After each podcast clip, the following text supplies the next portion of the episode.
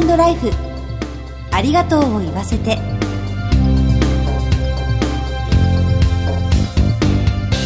こんにちは。番組パーソナリティの久保井あさみです。この番組では知っておきたいお葬式を中心とした就活に関わる情報をお届けしています。いつかは訪れるその日のために様々な分野から専門家にお越しいただいてお話を伺います。今回は全日本総裁業協同組合連合会会長の石井時明さんにご登場いただきます。お楽しみに。ハートライフありがとうを言わせて。この番組は安心と信頼のお葬式全総連全日本総裁業協同組合連合会の提供でお送りします。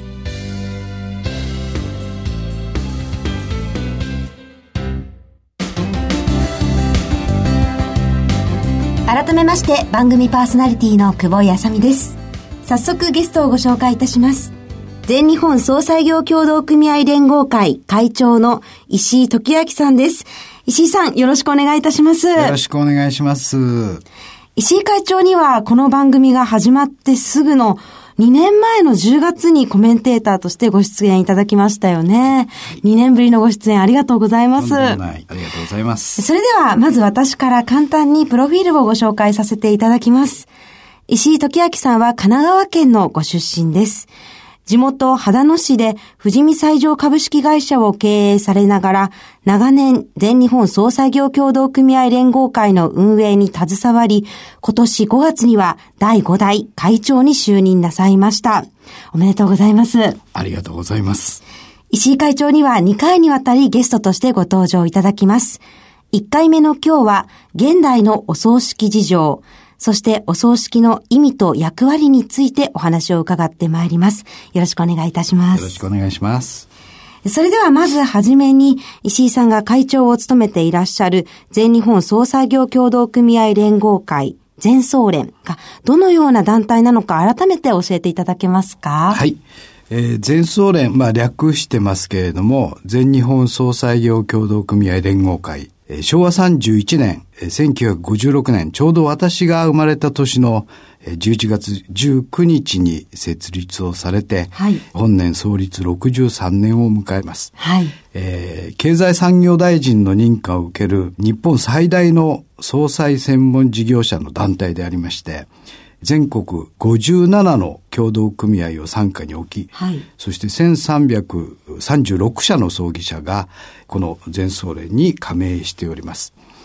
えー、創立以来、えー、総裁専門事業者団体として幅広い組織化だとか、共同購買事業だとか、業界の健全な発展、総裁事業の近代化、そして業界の倫理確立と地位の向上、人材の育成等による総裁事業者の支出の向上だとか、はい、阪神淡路の大震災、それから東日本大震災などに起きる災害時の緊急支援活動など、その活動は非常に多方面にわたってます。はい。かなりいろいろな活動されてるんですね。そうですね。はい。おかげさまで、まあ、全国組織でありますからね、はい、いろんなところで、いろんな事業をさせていただいている団体でございます。はい。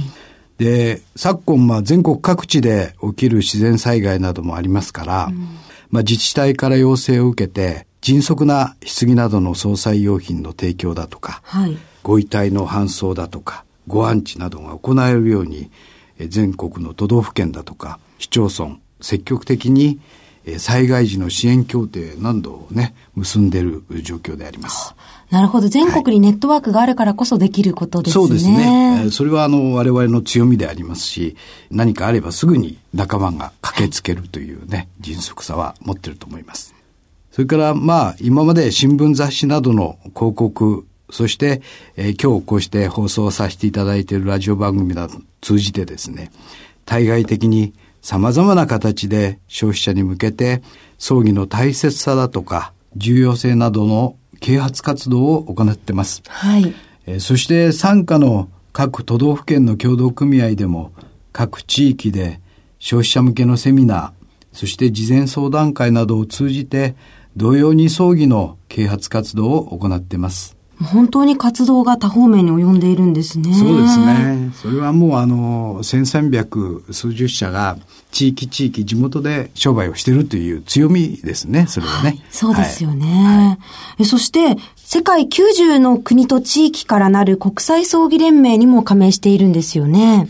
そうです。国際葬儀連盟って言いまして、えー、フィアット・イフタという略称で呼んでるんですけれども、日本では唯一この全総連だけが日本を代表する葬儀者の団体として加盟をしているというところであります。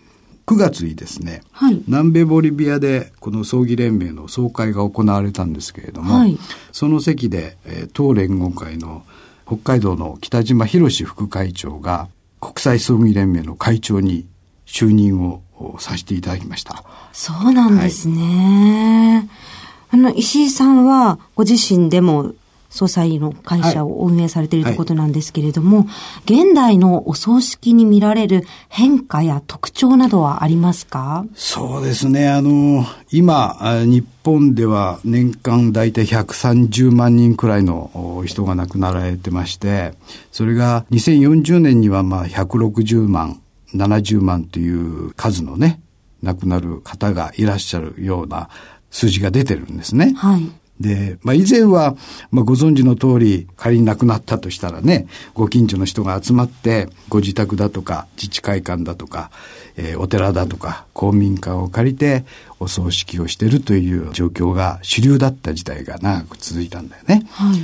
それが、まあ我々葬儀者な会館をこう建てたり、お寺の会館ができたりというところで、今はその会館だとか葬儀ホールでお葬儀を行うということが大部分を占めているような時代になってきて、はい、今はもう本当に高齢化の社会ですから、はい、その親族同士だとか、地域住民の関係性だとかが非常に希薄になってきました。そうですね。そうだね。それで、その消費者がその葬儀に対する意識だとか考え方が非常に様々になってきたんですね。はい。だから、簡略化って言ったらいいのかな。うん、それが非常に顕著に現れてきた状況ですよね。はい。で、家族葬というネーミングとしては優しいじゃないそうですね。家族だけでお見送りとかっていうのはねそれは言葉の魔術じゃないけれども、それが取り入れたことによって縁があった人たちのお別れを拒むような状況になってきてしまったのね。だからそれは非常に寂しい状況に陥ってるっていうのが一つ今問題になってますね。そうですね。はい、だから昔みたいなお葬式をすれば200人だとか300人だとか来るようなお葬式っていうのは今本当少ない。普通にやっても100人来ない状況50人だとかね、はい。えー、だから皆さんちょっと誤解をされてる部分が非常にあるのね、うん、普通にやっちゃうと人がたくさん来ちゃうというふうに思ってる方がいらっしゃるから、はい、そうすると費用的にも大変じゃないって言われる部分もあるし、はい、家族葬だと安く積むんじゃないっていうそういう誤解もたくさんあるのね、はい、だからそういう部分では非常に今はそのお別れ自体をちゃんとしないで、ただ仮想にしてしまう、うん、まあ直葬だとかっていう言われ方しますけれども、はい、そういうのも増えてるっていうのも事実ですね。うん、なんかこう寂しい感じがしてしまいますよね。寂しいよね。非常に寂しいよね。はい、高齢化っていう弊害もあるのよ、それは。やっぱり40年とか前は、亡くなる人は70代だったの、ほとんどが。はい、だけど今は80代でも早い、若いねって言われる時代ですから、そうすると90だとか100だとかっていう長生きされた方は、やっぱり老人施設だとか、いろんなところで最後を迎えるということになると、社会的にもうネットワークがなくなってきてしまうんだね。それから子供の数が少ないからね。当然物理的には人が来ない。そういうようないろんな様々な状況がこう相まってお葬式自体が小さくなってしまってるっていうのが今の状況かな。まあ時代の流れもあるのかもしれないんですけれど、うん、ただやっぱりお別れの場はきちんと設けたいなっていうふうに思いますよね。それは大切なことで、なくしてはいけない部分だろうと我々は思いますけれども、はい、で、我々が言うと、それ売り上げが少なくなるから言うんだろうっていう部分もあるからね。難しいお立場ですね。難しい難しいのよ。はい。そうじゃなくてやっぱり人間長い間生きてきた最後の別れはきちっとしてあげないといけない。それが残された人の役割だろうと我々は思うんだけれども、なかなかそれがね理解されないっていうところが難しいところですね。そうなんですね。石井さんは、お葬式には本来どのような意味や役割があるとお考えですか？いろんな意味があると思うんですよ。まず一つ目は、社会的な役割っていうのはね、はい。あると思うのね。その死を社会に知らしめるっていうことね。と同時にそれはお父さんが亡くなって次はこの息子がその家を継ぐんだからという世襲をちゃんと世間に知らせるっていう役割もあったと思います。から心理的な部分、その死を受け止めるっていう部分そうですね。それから子供たちだとか、はい孫たちだとかに教育的な役割、死というものはどういうものなのっていうことを教えるという場面では、非常に大きな役割があるんだろうなっていうふうに思います。はい。それから当然なんだけど、これは物理的な役割ね。はい。ご遺体をちゃんと仮装埋葬するという物理的な部分。それはもう外せない部分だよね。はい、そうですはいね。それから、あとは宗教的な部分もありますよね、役割とはね。はい。ただお葬式はこうしなければいけないっていう決まりがないから、あどんなことしても正解なんであ。ね。はい。法律的な根拠で言えば、死亡診断書を役所に提出をして仮装をするというのがはい唯一決められたこと。それ以外は慣習だとかはいでしかないから、ああ。やらなきゃいけないってことじゃないそこが難しいところだね。今挙げていただいただけでも5つの意味や役割があるということで、はいやっぱりお葬式がどれだけ大切なものなのかを改めて知ることができました。この続きまた次回お話しいただきたいと思います。ゲストは全日本総裁業協同組合連合会会長の石井時明さんでした。石井さん、今日はお忙しいところありがとうございました。ありがとうございました。全日本総裁業協同組合連合会全総連は命の尊厳ご遺族の悲しみ一人一人に寄り添ったサービスを何よりも大切に考えご遺族の心を形にする地域密着の葬儀者が集まる全国ネットワークです。全総連加盟店ではお葬式の専門家である葬儀事前相談員総裁ディレクターが皆様からのご相談をお受けしております。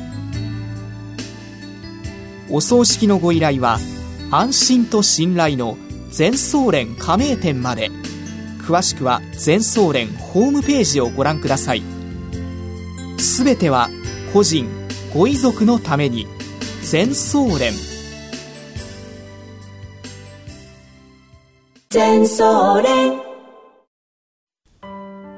次回も全総連の石井会長に再びご登場いただき、葬儀者選びのポイントなどについてお話をしていただきます。